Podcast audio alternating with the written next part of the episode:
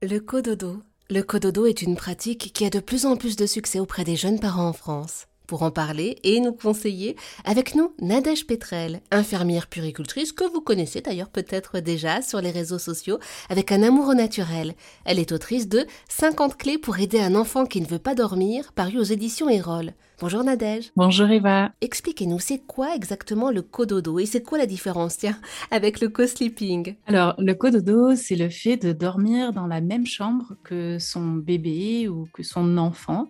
Euh, c'est vrai que très souvent, c'est associé à la période où, l'enfant est vraiment un bébé, euh, dans les premières semaines, premiers mois de vie, mais ça peut durer euh, au-delà. Donc, des fois, il y a des parents qui font également du cododo avec des enfants de 18 mois, 2 ans et parfois plus.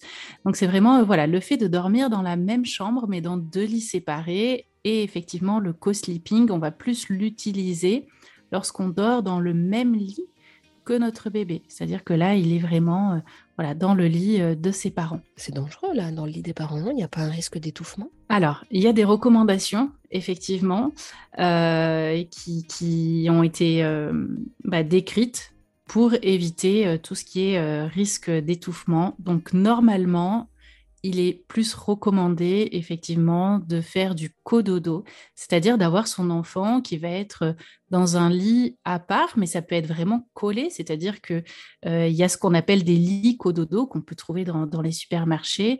Ce sont des, des petits berceaux qu'on accroche au lit des parents. Donc ça permet d'avoir notre, notre bébé ou notre enfant juste à côté de nous, de pouvoir poser euh, notre main sur lui s'il y a besoin, euh, de le prendre pour une tétée, etc., très facilement, très rapidement, mais tout en étant euh, vraiment dans des conditions sécures pour lui et effectivement éviter tout risque d'étouffement. Merci beaucoup Nadège Petrel.